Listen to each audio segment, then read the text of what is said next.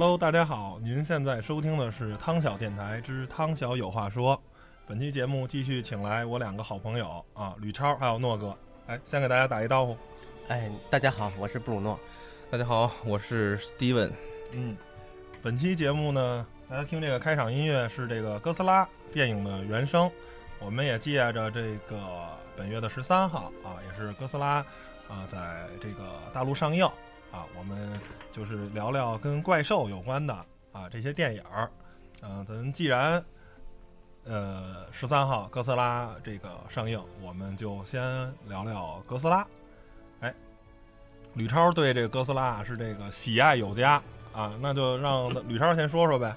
呃，也不能说是喜爱有加吧，因为当咱们就是决定说这期节目的时候吧，我还是有一些感动的，因为在我还是比较呃小的时候，因为这部片子就是老的一部嘛，在大家所知道应该是最多的应该是美国的九八年那版，吧？对对对好莱坞那个九八年那版，那是。呃，当时的导演是罗兰·埃米里奇。如果大家听这名字可能有点陌生，但是我要提一些他的作品呢，大家应该都耳熟能详。比如说《二零一二》《后天》啊，这些大型的灾难片都是他作为导演。看来这个就是主攻灾难片这块儿。对对对，所以导演在大场面控制上还是嗯有自己的一些就是建树的吧。独到的这个，对对对，那话说回来吧，就是为什么觉得我挺喜欢这个类型电影？因为，呃，原来大家都知道哥斯拉是因为汤姆一会儿可能会提一下啊，这个它的起源是吧？啊，对对，呃，这个其实我不太了解，但是呢，就是也知道一些，它是来自于日本的一个那个漫画或者一个动画，相当于一个一个，嗯，但是呢，就是被九八年美国的翻拍之后呢，我觉得。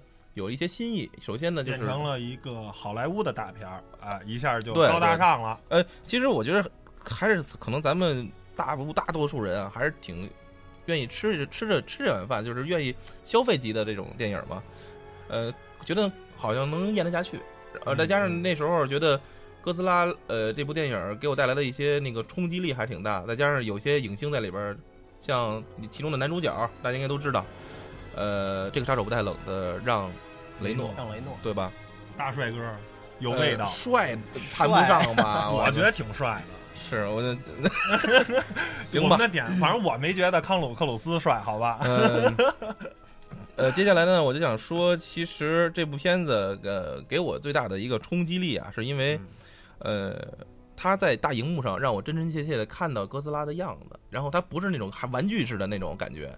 另外呢，就是它的视觉效果冲击力。最后，我觉得还是就是它的设置的一个背景，就是由于核武器啊，一些这个辐射啊，造成那个 最后还是弄弄到这个环保这个主题上了。呃，对对对对，有点这意思吧，减少碳排放什么的。所以说，我对那部片子啊，小的时候看过不下七八遍吧，因为那时候从 VCD，后来一直到咱们最最近要说这个话题，我要又又看了一遍最新的这个对啊，那个这个蓝光版本，确实还是觉得。嗯，可以看一看，没错，没有问题啊。不知道朝鲜人民这个现在看没看这片子，因为 对 是吧？因为这个搞核核武这个。那我们就先先把这个这个知识啊，给大家普及一下啊。啊，哥斯拉电影是日本东宝株式会社制作的这个怪兽电影，也是日本啊最长寿的这个系列电影之一啊，不包括好莱坞版本的呢。现在一共出了二十八部。哎，然后这个这个是最早的这个哥斯拉电影，是受美国这个金刚啊，就是那大猩猩哎的影响制作出来的。然后呢，讲的呢是受这个核辐射，哎，受这个核辐射以后的这个一个高达五十米的这个类似于恐龙加蜥蜴的啊这么一个巨大的怪兽，哎，从这个衍生出来的整个这个电影的这个系列。OK。那吕超，你这个知识普及完了，咱就接着说吧。哦，那我就给大家简单讲一下九八年，呃，导演罗兰·艾米里奇执导的这部呃《哥斯拉》，片名就叫《哥斯拉》啊。对对对，美版的。美版的啊，这嗨，呃，因为咱们最近要上映的这部《哥斯拉》呢，也属于就是好莱坞的翻拍嘛。呃，先说这第一，咱们美版第一部吧。呃，故事的背景啊，就是法国，法国在西太平洋岛上，呃，进行核武试验。呃，早在应该是呃一九六几年的时候吧。然后呢，片头其实就这么开始的。然后，呃，核试验想当然造成了那个岛上的一些生物被遭到辐射，其中就包括我们的这个主角，他的那个等于相当于爷爷奶奶还是父亲啊，就一只蜥蜴。当然，它只是一个就是写意的一个表现。然后，呃，最后呢，就是时间来到了就是当时的。呃，九八年吧，然后在太平洋上，一艘日本的渔船呢，大型的渔船，无端呢被一个巨型怪兽袭击，呃，只有一人生还，故事就这么开始了。然后呢，就是根据这样的一个背景呢，相应的我们的这个男主角呃让雷诺，作为法国的这个怎么说呢，就是情报局情报人员吧，就是想收集这方面的资料。然后呢，想给予一些那个，就是我们可以说这，就是把问题解决吧，就不想把这个法国由于法国造成的这种问题，呃，蔓延呃蔓延出去，然后被世人所知道啊。也就是说，是法国的这一方面，他也挺负想负起自己的责任。呃，不能说因为诺哥最近要去法国就开始讨好法国。哎，你那签证过了吗，诺哥？呃，没过，不不不可能跟咱做节目，你知道吗？好，我接着说啊，就是说，呃，让雷诺呢，就是秘密的进行，同时另一条线就是另一个主角呢，就是我们一科学家，呃，帕里斯，他呢是美国被美国的这个就国防部嘛征召，因为在美国国防部发发现了这个这个这个巨大的脚印儿在那个岛上，而且发现了这个这个被袭击的这个渔船，然后呢，把我们这个主角啊，这个帕里斯博士叫了回来，协助呢调查。故事这么展展开了，然后我具体细节呢，我就不想再多说了。呃，影片直接就切入到那个哥斯拉直接袭击了纽约。呃，纽约在九八年的时候，那时候啊，咱们耳熟能详的这个双子塔还在。呃，在这部片子里边，大家能看到那个双子塔屹立在那里，是一个主要呃特别真实镜头。然后呢，哥斯拉呢就是从海上出击。然后呢，进入到大街小巷，进入大街，进入大街小巷。然后呢，然后日本鬼子，就是就动静有点大。哎，有意思的是啊，不要那叫什么伤害花花草草，哎是吧？哥斯拉还不是随便，人家不是随便来的，他那是嘛来呀？找得找合适的，找母哥斯拉。哎，不不不，呃，这个一会儿诺哥在生物学上角度上可以大家普及一下哥斯拉是怎么繁繁殖。诺哥，你研究可够深的。呃。略懂吧？哎，后来他们经过科学家的了解啊，原来这个哥斯拉怀孕了，它是啊给自己的下了蛋，呃，为了补充自己的营养呢，是找渔船啊，呃，攻击渔船就是为了找鱼，就是多吃一些啊这个这个海洋生物呢，来补充自己的营养。哎，合合着是准备奶孩子？对，就这么个故事。哎，结果呢，就是很很很母母母亲，很慈很很很不错的，很温馨的一个电影。实际上，对对，是不是 正能量嘛？可是我小时候啊，真没看出这层面来，可能没没你小，你那时候你还没有孩子。我觉得，我觉得大多数人就是看第一遍这个片子的时候，都是觉得当做一个比较震撼的一个一个怪兽电影来看。当然，当然你当你回过头来。看第二遍、第三遍的时候，可能就会有不同不同的个感觉，不同的视角去，没错，提升自己的想法。然后觉得母爱这东西确实，它展现了一这个母爱的一方面。诺哥就接着我这说，把最后这个结局跟大家简单讲一下，这个哥斯拉最后怎么着了啊？哥斯拉好像最后我记得这个片子里边说的就是，他想千方百计的就想就想，因为他那好多那个他他产了很多那个蛋，后来。他在一个什么一个体育馆里边，对。后来那个人类把他想尽办法把他都都都弄掉，把把蛋都炸掉。但是他挺无辜的，他最后要还回回回来，还要保护这个蛋。他其实感给我感觉他要。因为他当时之前好像是被那个鱼雷已经打的已经已经不行了，他后来遍体鳞伤。对他后来就是他好像自己得知了自己蛋这个这个巢可能要要被人端掉的时候，他还回来去尽一切可能去去保护自己的自己的这个自己的孩子未来的孩子。对，那就在这种这种这种状态下，就不幸的就是被被人类最后还是干掉了。对，从这个角度可以看到，其实恶的并不是哥斯拉，呃，是人，呃呃，咱们很难说，就是误解。我觉得导演在这里边可能也是给大家展示了一面，就是说到底是是什么造成他现在这种状态？当然了，还是因为啊核试验造成哥斯拉的变异，是吧？当然那个记忆变异造成这样的情况。当然，这个这个也就是说，这个万事就有皆有因果的感觉，就有的时候这个那个因种的可能就是原因，就是人类自己就是在核实验的时候，他没有想到会有这些后果。嗯，说白了就是自酿苦果。对，但是但是它造成这个这个果吧，却还要这个让这个这个哥斯拉去承担。他等于他，你要站在他的一种人文角度来关怀的话，他其实挺无辜的。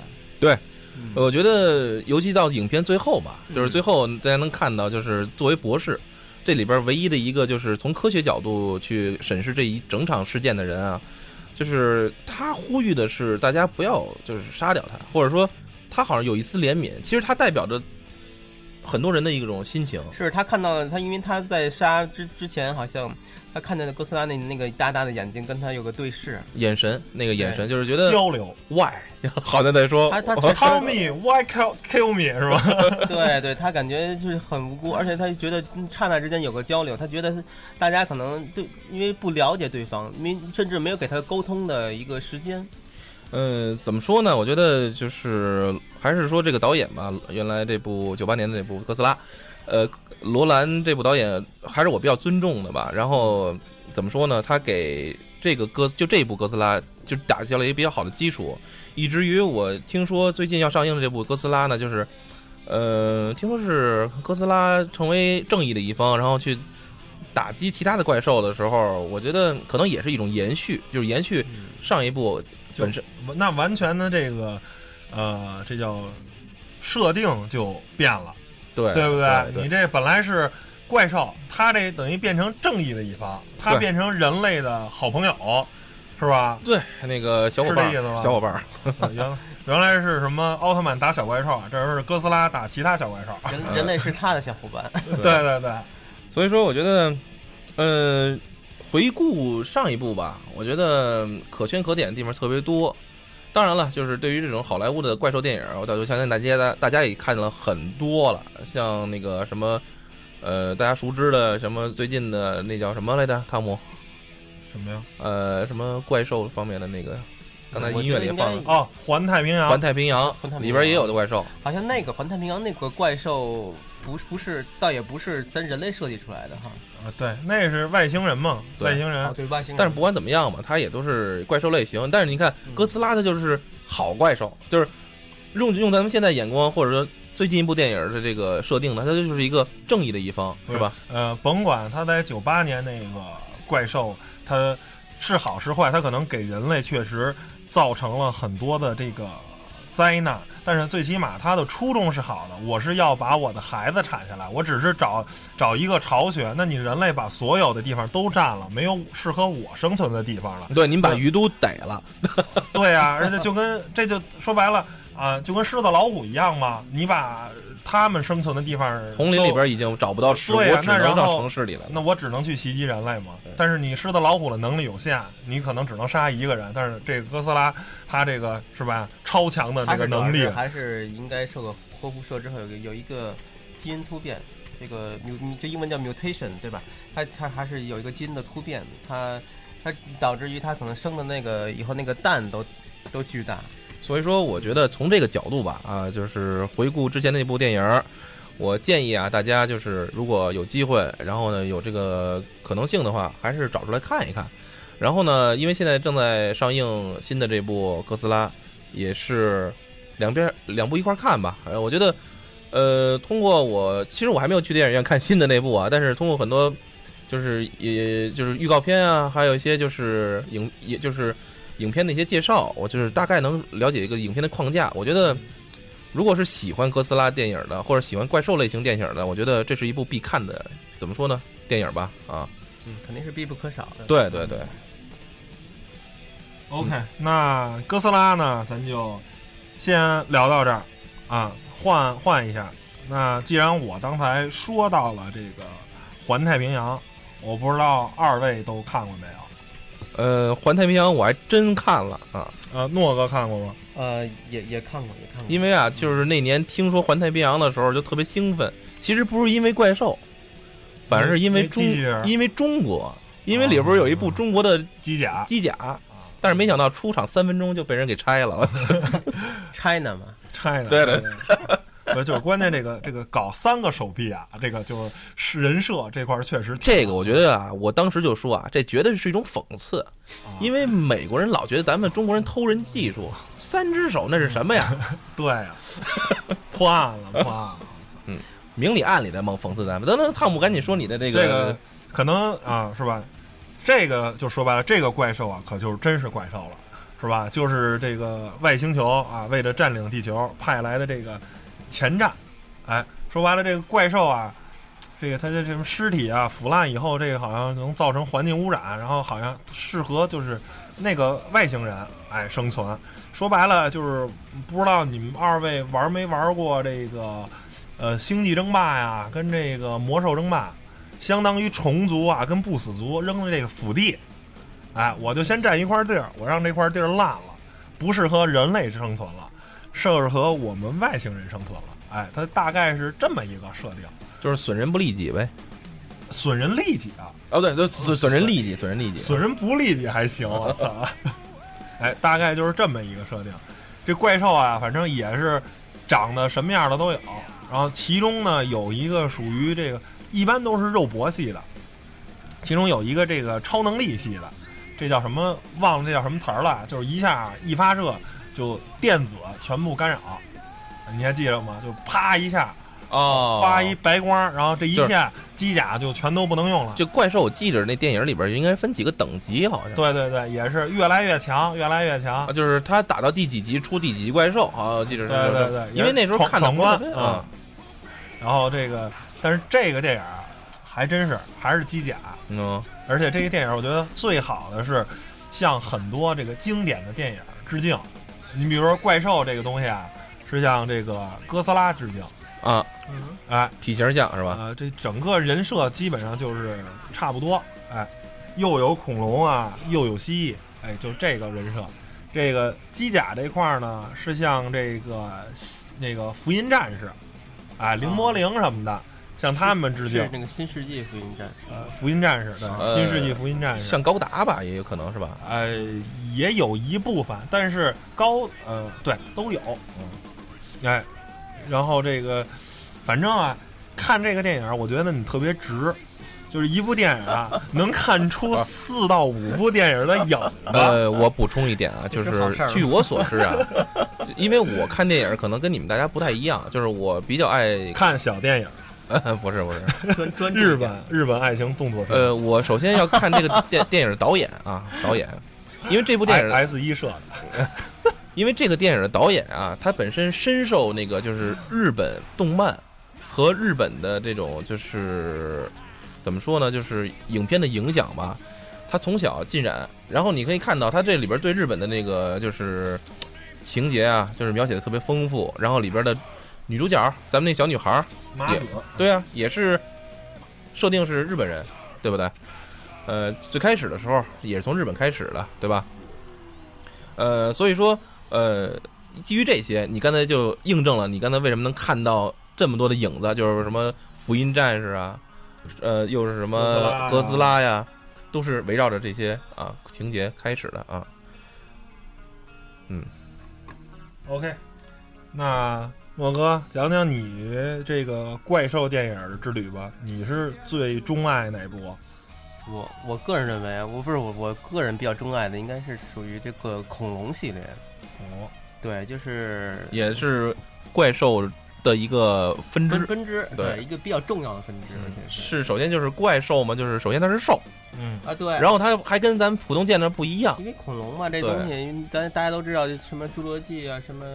这个都白垩纪都是很离我们很久远的这个，它属于这个史前怪兽系列。对，而且我发现啊，嗯、所有这种怪兽电影的设定都是恐龙加蜥蜴的一个合体。嗯，基本上都是首先得是爬行类，嗯而且身长呢，呃，六十米、五十米，就这种相当于一座大楼的这种。呃，也也我我再插一句啊，咱们最新的这一部哥斯拉呀，不止六十米，六六十米都不改是吧？可能光尾巴六十米。嗯 因为因为这个恐龙系列一般都是大家都是推崇这个斯皮尔伯格这个呃叫什么叫侏罗纪系列，侏罗纪公园系列，侏罗纪公园系列，当然它是这个根据那个小说改编的。我我建议啊，就大家有兴趣的话，就看一下那个原著，原著的这个这个科幻小说，这一共一共也有两集，嗯。后来这两，当然这个其实你要看完原著，你就发现这个电影其实只是原著其中的这个三分之一到四分之一的故事情节。那这个大导演斯皮尔伯格对这个整个电影嗯，忠实原著这块儿，呃，诺哥你觉得做的怎么样？他是这样，他那因为他那个中世纪，咱也不能这么说，因为他那个后来他那个小说的作者，他也是亲自操刀改编了这个剧本。是作为编剧，，对对对对，这我们所谓的叫什么 screenplay 啊？嗯嗯，你在那个这个电影里边看的 screenplay，它实际上它就是这个电影的这个一个一个剧本，他他亲自操刀去去改的，因为他也想就是说我虽然书中的东西特别是那个情节特别好啊，但是不一定在短短的这个九十多分钟就把能把它完全的表现出来，它只能是把那个最丰富、最抓人的地方展现出来。啊还是抓人做到。了对对对对，能能能抓人的这个地儿。嗯嗯嗯，看完之后能感觉非常抓人就可以了。呃，整个系列有三部啊，其实我觉得最好的还是第一部，比较精彩，以至于我我都看过 N 遍了，已经第一部。那这个一二三部，它是单独叙事的方法呢，还是说是呃故事情节有有连续连续性的它故事情节其实联系很少很少，它就是基本上还是独立单元。独立的那样？对，以至于可能明年，现在好像这个第四部也正在做，好像估计可能明年游戏上有映游戏，对对对。但明年的这个恐龙主要是，据说是在海里和天空中，这个不像以前都是在陆陆地上，就是有有飞行跟这个呃对海里游的，对它只哦。像就有有有这个感觉，对它可能就是因为我我记得这个恐龙啊，嗯。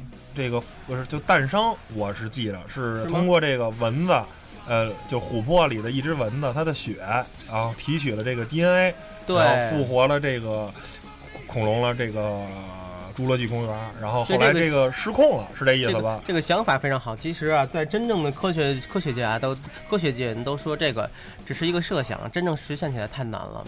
啊，虽然你能提炼这个蚊子血，但是你蚊子的血再提炼成恐龙，这个说实话挺难的，因为因为大家都说，你看你说 DNA，我们有 D，好像知道 DNA，我们就可以完全重建，但实际上你提取这个完整 DNA 这个过程非常之难。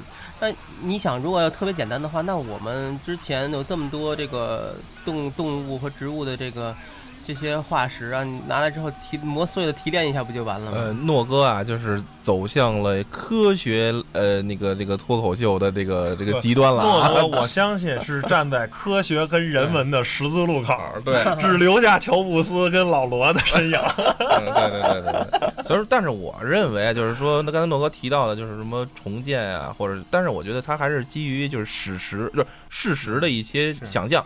但是它也有科学根据，呃，对，但非常之难，呃因为因为是据说只能提炼这样这种这种方法提炼的话，只都是百分之几的这个这个概率，或者百分之只能提炼你你提炼你 DNA 的百分之几的，并不能提到百分之百。嗯以至于，但他这这部片子其实也说了，就是说他们提提炼的之后，这个 DNA 这个有断裂的片段，最后他们怎么办呢？他们就用那个青蛙的青蛙的 DNA 去这个链来补它们。以至于导致了最后的失控，就是说大家都说最最后怎么失控了呢？因为因为他们确实就是有自就可以自己繁殖了，嗯，因为它有产产生出公的，跟母的，哎，跟母的了，因就是亚当跟夏娃了。对，以前他们都说是都是雌性的嘛，因为这因为我不给你这个荷尔蒙什么的，我不给我少给你一种一种一种一种元素，我不不不给你，你就没有办法去产生雄性，因为因为它基于所有它基于的假设是什么？就是所有的物体，就所有的生物本一开始如果应该都是母都是雌性的啊，啊，只有在后期加加入一些什么什么东西之后，它才变成雄性。嗯嗯，但所以它就不给你加，就可以控制你，但它忘了，它它它体内的有一些 T D N 片段啊是青蛙补上来的，那这些青蛙呢，在这个就个有公母了。对这个这些青蛙有个能力，就是在于这个性别严重缺失的时候，它自动会产生，它自动会变，你知道吗？好比我雄性太多，我就会我就我就会控自己控制自己。这个东西如果嗯人类掌握特别好，就不会再出现光棍儿这 个。是是是是这个不过我想说啊，就比如说真是找不着女朋友或男朋友了，嗯，你想你从人堆找里。同性也行。你同把人堆里边的一个同性啊，你就当女的看，不过他是你能看得惯吗？不，我就是这样，因为咱人类跟为什么不一样呢？因为咱说点比较最基础的，因为他是为了升值，哎呦喂，它是为了升值，它并不是为了精精神境界。现在我们所很多东西并指的人类用的是指呃人类是精神境界，人类精神境界会更高高一点，因为我们就是是精神需求还是就说就我们这看人，我觉所谓得看人。很多光棍儿，其实我觉得很多还是产生光棍儿原因很多，咱就是说插一句啊，因为很多就是不是因为那个比例的问题，是精神上的沟通没有达到。但它动物呢，它它就是纯，它就精神境界稍微少一点，所以它就容易的去进行这些。其实生物最主要的就是繁衍，对就是繁衍，嗯，那那个恐龙最后是人类怎么把它给那什么？因为结果我忘了，我只记着啊它怎么活怎么诞诞生了，它怎么给它搞定了，就是不让它到处祸害咱咱们这个人类了。结最后果科学家通过结果什么方法？结果就是他这个第一部里边儿，它的这个叫什么这个 Set A 吧，就是他有一他那个小岛，他就基本上就给他们他们对他们要把它消灭掉，因为他们有点控制失控了，他们确实是失控了，因为他们这些恐发生发现这恐龙不受你控制是非常可怕一件事儿。嗯嗯还好他们还隔着这个这个重重大海是吧？他们没有跑到大陆上来，嗯，所以他们还好控制。嗯，哎，诺哥，我我来一句啊，就是因为你刚才就提到原著嘛，呃，嗯我看过两本书，一个叫《侏罗纪公园》，一个叫《嗯失落的世界》，这两个有关系吗？这两个都是，这一个是第一部和应该是第二部。他那个那个作者应该叫就这这这这是同一个作者吗呃，克拉克好像那个作者叫什么？哦迈克尔·克拉克叫什么忘了，他是同一个作者，他写过很多类似的科幻小说，他甚至被称为这个美国的科幻小说，也不能说之父了，但是也是非常有有一号这人物。嗯嗯，比如他写过我们能耳熟能详的，能拍成电电视、电影、电影、影视作品的，应该有像什么《神秘之球》，应该，嗯，哦，对，这应该是。Dustin Hoffman 呃主演的那个《神秘之球》，还有好还有很多，嗯，终端人啊什么，还是蛮不错的。他他的那个小说主要是以这个科幻的元素，它都基于这个有事实根据。哎，那我就想说啊，就是说，呃，本人非常帅，可以大家可以上网去查一下这个这个人，本人非常帅。嗯，那除此之外呢，就是除了像失落呃不是，对就是他是这样，他这个因为我以前啊也也看过他的书，最早看的他他书很神奇啊，就是说大家有时候像看他的书的时候，发现那个像《侏罗纪公园》，它分两个版本，一个是电视应应该是电影的完全的一个一个剧本版，啊、还有一个是真的是原著。你要你要看那个完全的剧剧本版吧，就感觉跟电影没什么区别，呃，完全的对白都一样。所以我当时最最我那那个时候还小，看的第一部书是他写的这个剧本版，后来我就觉得也也无所谓吧，差差不太多。但后来，呃，后来我才才发现，其实他真正的小说啊，跟这个这个第一部其实原著忠于还是蛮多的。像他第二部这《失落世界》，其实相关度就很少了。他实际上小说跟他说的是另外一个故事，而且更更加诡异，嗯。嗯科幻元素的东西，就跟恐龙之间的这个搏斗的东西更多。恐龙也是非常之聪明，当时感觉，嗯，因为他他他以他的这个推论，就像就像什么迅猛龙啊，到后来他的这个智商是非常高的，嗯，恐龙也是有智商的。他们我们都觉得恐龙那个脑子是不是？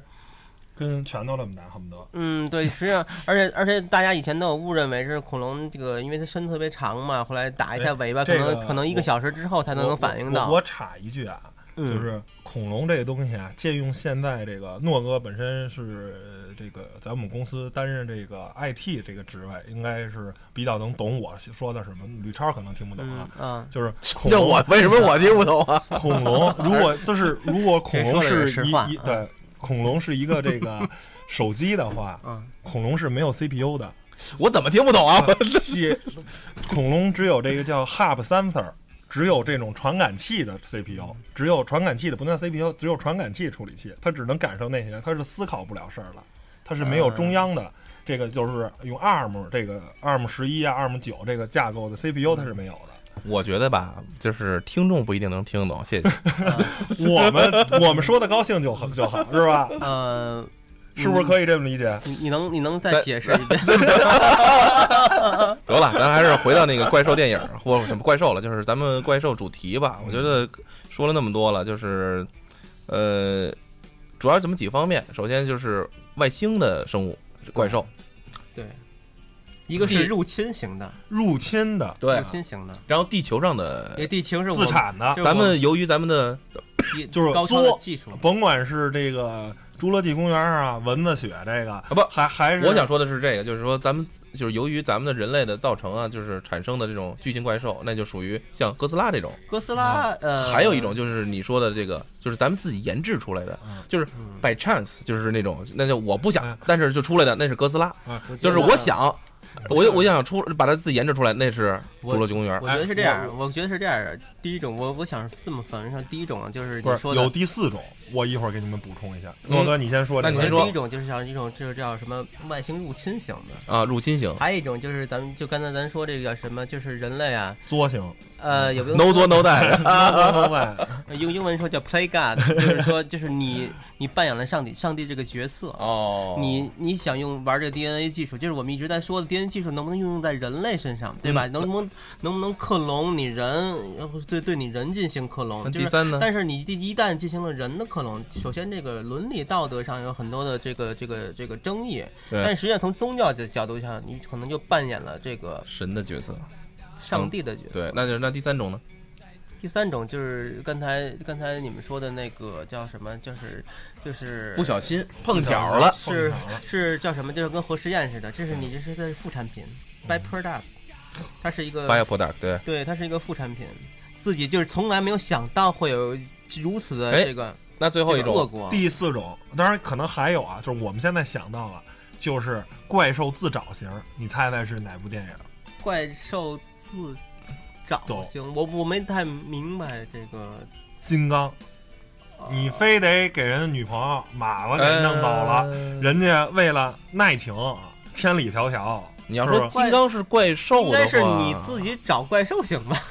哎，你甭说汤姆提的这点吧，我就咱们如果说啊生拉硬套，啊要是说他是怪兽，也无可厚非，因为它确实比边上猴要大太多了。对，而且人、呃而且人家自己在自己的桃桃桃园里面，对吧？对，桃园在自己的桃花源，里面，你干嘛要干？你干嘛要去？是不是？而且，哎，我觉得这个咱们说的不论几种啊，一定是在现实中之中找不到的，我能这么理解吗？嗯，就是如果在现实中找到的，那我觉得就没有必要分它了，对吧？说白了就是，呃，这些怪兽呢都是，呃，本身存在，像金刚，它就是个大猩猩，但是呢，嗯放大了很多倍，或者是呢，现实中一些啊、就是刚才在之前也说过，就是恐龙啊或者蜥蜴的一种合体，哎，嗯，这样的，是是属属属于这么一个。那要分波的话，我觉得大呃大金刚啊和咱们哥斯拉对决，呃，恐龙和外星人，对吧？啊？那这就让我还是想说到那个，就是其非常著名的一个情节，就是彼得这个约翰逊是吧？就是这个部这部《金刚》，嗯，就是在那个岛上还是在哪儿啊？诺哥帮我帮我回忆一下，打的那只霸恐霸王龙，对对对对，这里边诺哥给讲一讲吧，当时是什么情节？我我因为我对这块儿特别记忆非常非常新，因为就是我我我这么跟你说吧，就是啊出一张嘴的。打不过出四条腿的，哎你对对对，光能咬，你恐龙厉害不厉害？你只会咬，你那小手啊，我跟你说，跟那个老鼠那个啊，嗯，你没法儿。但是我给我感觉就是最后最后他好像一下子把那个他嘴给撅了，对，哎直接对我直接撅折，我我觉得这个啊，这个情节让我特特别的震撼啊这就是叫什么来着？这个现在正值世界杯，我们就硬往世界杯上拉。我跟你说，就是防守有时候比进攻更重要。你进攻太强了，你没有防守，你知道吗？你遏制不住。大家刚哎看完这个西班牙跟这个荷兰，嗯，这荷兰就是这种是吧？这上来我这个先七个人防守，嗯，大部分都摆大巴嗯对，但是打你几个反击之后，你西班牙就很难很难受。嗯，嗯，行吧，而且最后，而且最后我感觉到那个金刚把那个嗯，撅了之后啊，还还玩了玩了一下，嗯。这个这个小动作非常萌，用现代话很萌，啪啪，嗯，挺好玩啊！这嗯刚才不是挺厉害的吗？他感觉的话，他的智商其实感觉你就像个小孩一样，三岁五岁童心在童心未泯的时候，他对。好像无意间把他打赢了，但觉得这个东西就是在做一个游戏，感觉确实是，确实是，就是呃，我想我我我想把那个话题拉回到咱们最开始的哥斯拉就是因为咱们毕竟是以这个最近这部电影开始的嘛，嗯呃、我还是想再跟大家推荐一下这部电影吧。为什么呢？我觉得首先呃，咱们上期聊美剧的时候，咱们提到了一部非常就是咱们大家都比较喜欢的美剧，就是《绝命毒师》。Breaking Bad，呃，Breaking Bad。呃然后这里边的那个哥斯拉这部电影里边的男主角之一啊，就是咱们 Breaking Bad 的男主角老白。嗯，他呢在里边作为一个就是也必不可少的一个角色吧最新的。这一部是吧？对，最新的这部，因为他引出了。那一会儿录完节目看去呗。好啊好，行行行，我觉得超得出钱啊！啊，好好，鼓掌鼓掌，给超哥鼓个。行吧。那个 既然都说到这儿了，那那 那就看去呗。走吧，嗯，别录了，关了关了关了关了，收工喽。收工收工。好吧，那我也再次希望大家，然后呢，在这世界杯期间呢，也别忘了就是呃怎么说呢，就是看一看最近上映的几部电影儿，然后呢，我也跟大家推荐一下，我们可能会在近期也推出就是就是变形金刚这个系列的一个电影的一个咱们的一个介绍和咱们的一个回顾吧。OK，没问题。嗯，那一会儿一会儿看完那个哥特拉，咱咱再回来做变形金刚，好的好的，是吧？是这路子吧好好。？OK，那最后呢，小广告时间。呃您可以在喜马拉雅、荔枝 FM 还有苹果的 Podcast 上搜索“汤姆和他的小伙伴电台”，记住啊，是 T O M 和他的小伙伴电台，或者直接搜索“汤小有话说”，找到我们节目。那本期节目到此结束，拜拜，各位。拜拜，大家再见。李头别跑。跑不了啊。